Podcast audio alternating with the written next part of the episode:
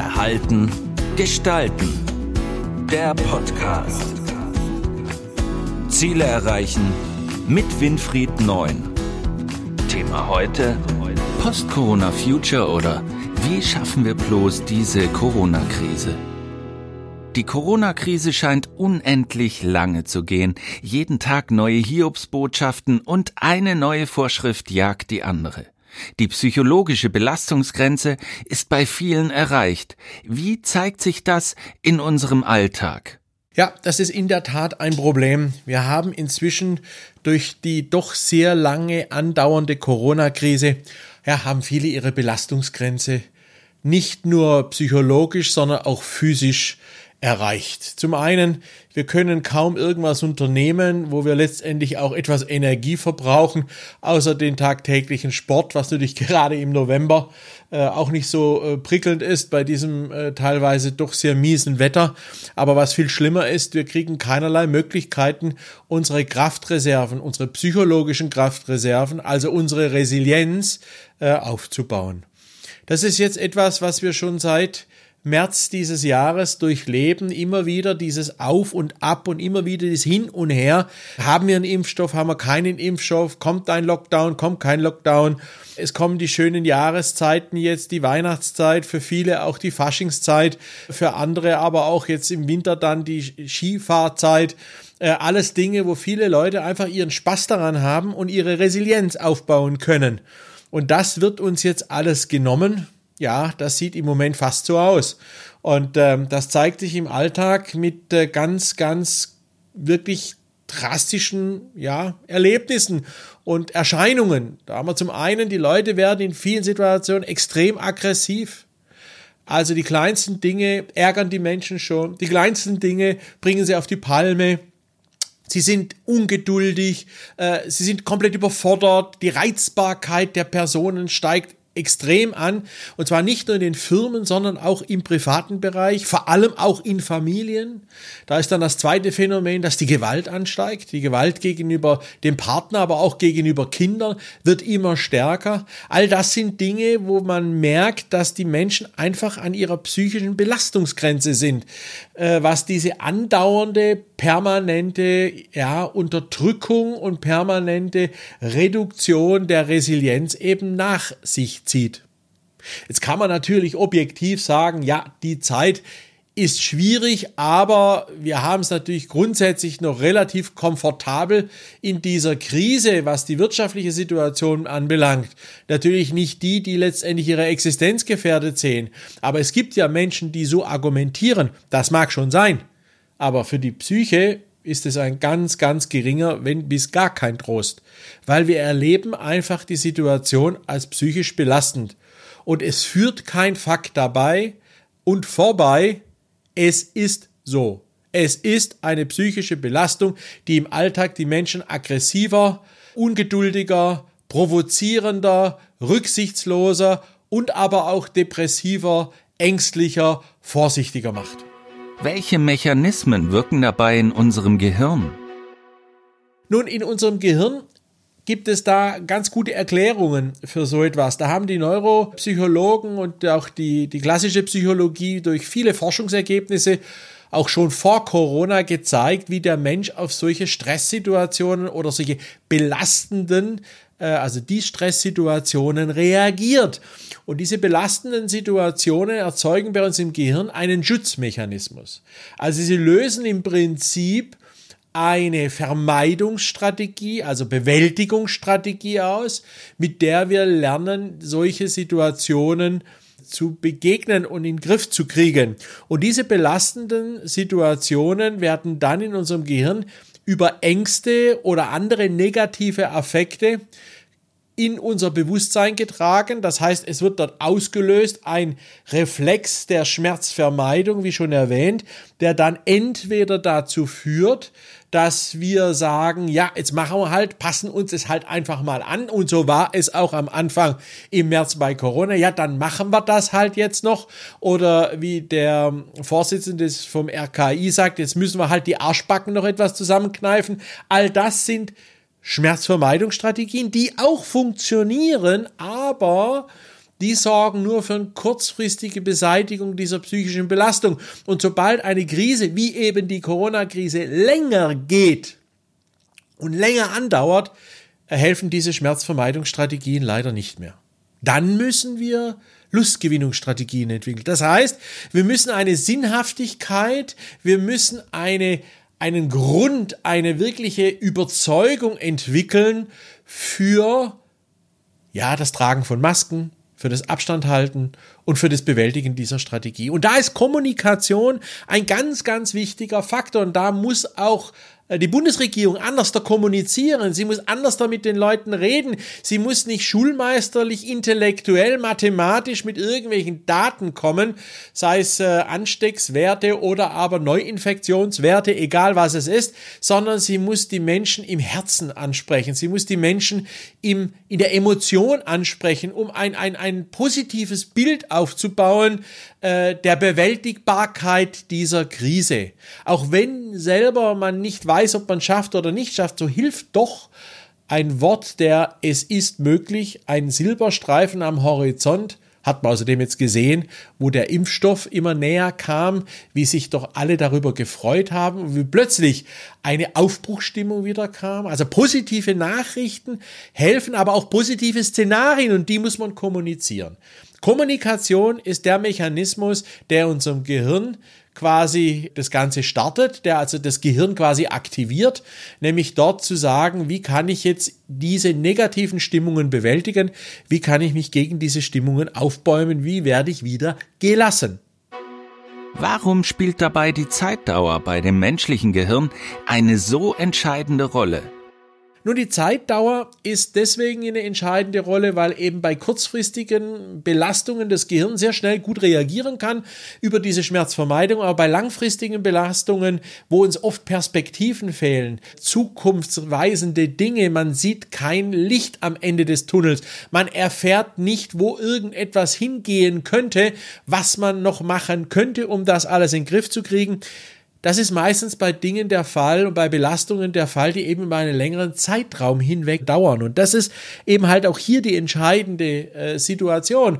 Es ist nicht nur der Tatsache geschuldet, dass die Pandemie eben schlimm ist, dass es Todesfälle gibt, dass es gefährlich ist, sondern dass das Ganze auch so lange dauert. Und dieses lange Dauern, das zählt, das zehrt an allen unseren Kräften. Das ist zäh und ist auch schwierig irgendwie zu verstehen. Und da ist es nun wichtig, dass wir lernen, unser Gehirn selber zu beruhigen, indem wir eigen Selbststimmungsmanagement betreiben oder wie die Psychologen sagen, Selbstregulation, indem wir wissen, dass wir über selbstwirksame Maßnahmen wie Masken tragen, Abstand halten, äh, nicht unbedingt Partys feiern, unseren Beitrag dazu leisten können, um das Ganze in den Griff zu kriegen oder aber über Selbstberuhigung, indem wir sagen, ich gehöre nicht zur Risikogruppe und wenn ich zur Risikogruppe gehöre, dann schütze ich mich einfach davor und so weiter und so weiter. Also da hat jeder ein großes Portfolio im Gehirn an Möglichkeiten über Nachdenken, über Gespräche mit anderen, über Ressourcentagebuchführung, über Führen eines Optimismus-Tagebuches. Also was ist mir alles Positives diesen Tag passiert, trotz Corona, weil all das hilft, diese Kräfte der Selbstregulation zu aktivieren. Wie schaffen wir es, diesen Mechanismen als Gemeinschaft entgegenzuwirken? Wenn wir als Gemeinschaft diesen Mechanismus aufbauen wollen, also auslösen wollen, dann ist es ganz, ganz wichtig, dass wir sogenannte Teamresilienz aufbauen. Das heißt, dass wir lernen, uns nicht gegenseitig vorzuwerfen, wer ist jetzt schuld an Neuinfektionen? Sind es die Partygänger? Sind es die Nichteinhalter der Maskenpflicht? Also nicht Schuldzuweisungen sind jetzt entscheidend, sondern der Aufbau von Gemeinschaft, der Aufbau von dem, einem Gefühl des vertrauenvollen gegenseitigen Umganges. Jeder passt auf den anderen auf. Jeder setzt für sich gesehen die Maßnahmen so gut um, wie er es glaubt umsetzen zu müssen und dass wir einfach lernen, gemeinschaftlich über positive Gespräche, über aufeinander zugehen, äh, miteinander diskutieren, diese Situation in den Griff zu bekommen. Natürlich gibt es Widersprüche gegen die Art und Weise, wie die Dekrete auf uns einströmen von der Regierung, dass sie nicht parlamentarisch abgesegnet sind. All das mag schon so sein, aber als Psychologe sage ich, ist es wichtig, dass wir lernen, teamresilienter zu werden. Und das entsteht nicht auch nicht in der Familie, wenn wir uns gegenseitig Vorwürfe machen, wenn wir uns gegenseitig beschuldigen, wenn wir uns gegenseitig sagen, ja, die hätten halt mal keine Party machen müssen oder die hätten mal jenes machen müssen oder der hätte mal dies machen müssen oder die hätten jenes machen müssen. Das hilft alles nichts. Schuld und Schuldzuweisungen bauen Teamresilienz ab und nicht auf. Teamresilienz wird aufgebaut durch gegenseitiges Vertrauen, durch gegenseitige Gespräche, die man miteinander führt, gegenseitige Vorschläge, Ideen, die man einbringt, durch zuversichtliche Zusammenwirken von unterschiedlichen Disziplinen, unterschiedlichen Fähigkeiten, die in einem Team existieren. All das kann auch auf gesellschaftlicher Ebene realisiert werden durch eine ausgewogene, intelligente Art der Kommunikation.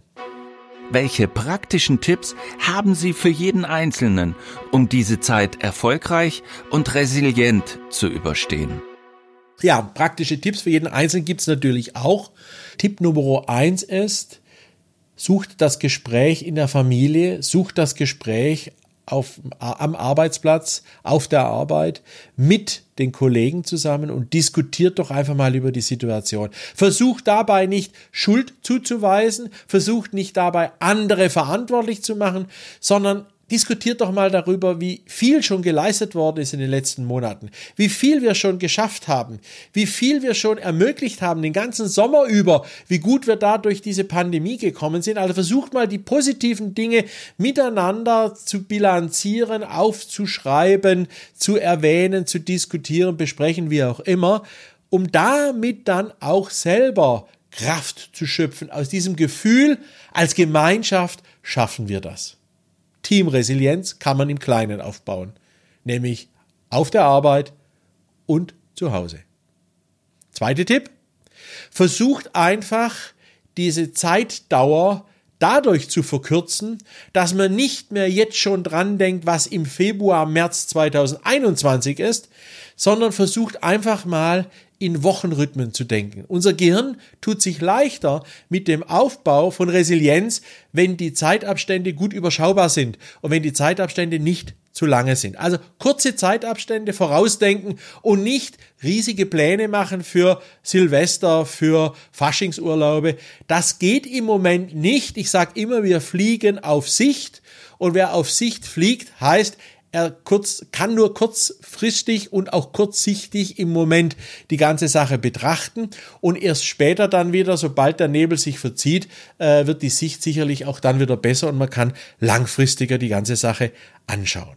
Tipp Nummer drei, der allerletzte Tipp ist, versucht einfach einmal dadurch Gelassenheit so aufzubauen, dass ihr versucht, immer wieder auch mal die schönen Seiten dieser Pandemie zu sehen. Ja, die gibt's auch. Es gibt auch schöne Seiten, nämlich die Zeit der Entschleunigung, die Zeit der ich kann mich auf andere Dinge konzentrieren, die Zeit der ich habe mal ein bisschen mehr Zeit für mich und vielleicht auch für manche Aufgaben oder aber ich kann über die Pandemie plötzlich in Gespräche mit anderen Leuten eintauchen, die ich vorher nicht realisieren konnte. Da gibt es viele, viele Dinge, die auch diese Pandemie als Krise mit sich bringen. Auch, dass man sich neu positionieren kann im Beruf oder neue Ideen, neue Unternehmen gründen kann. Da gibt es viele, viele Möglichkeiten. Es lohnt sich auch hier mit Partnern darüber zu sprechen und macht doch einfach mal da eine Bilanz. Was für Chancen hat eigentlich diese Pandemie für uns? Was ziehen wir da draus? Wir haben Deutschland besser kennengelernt, weil wir nicht verreist sind, haben schöne Ecken in dem Land kennengelernt, die wir vorher gar nicht gesehen haben. Wäre auch ein Stück positive Bilanz. Also hier zusammensitzen, gemeinsam darüber reden, was man alles Positive aus der Pandemie ziehen kann. Hierbei wünsche ich allen viel Spaß und viel Erfolg bei dem Bilanzieren positiver wie negativer Dinge um den Überblick zu stärken und damit eure Resilienz zu stärken. Weitere Themen über Resilienz gibt es entweder auf www.neunseit.de oder aber auf meiner Homepage www.verhaltengestalten.de. Gerne könnt ihr dort auch Auszüge aus meinen Büchern anfordern, die ihr kostenfrei zum Lesen bekommt, die sich mit dem Thema Resilienz, Resilienzaufbau beschäftigen. Ich freue mich aufs nächste Mal. Bis dann. Das war Verhalten gestalten, der Podcast für Innovation, Führung, Resilienz und Digitalisierung. Weitere Informationen zu diesen Themen und zu Winfried Neun finden Sie im neuen Zeitmagazin und auf der Website verhaltengestalten.de.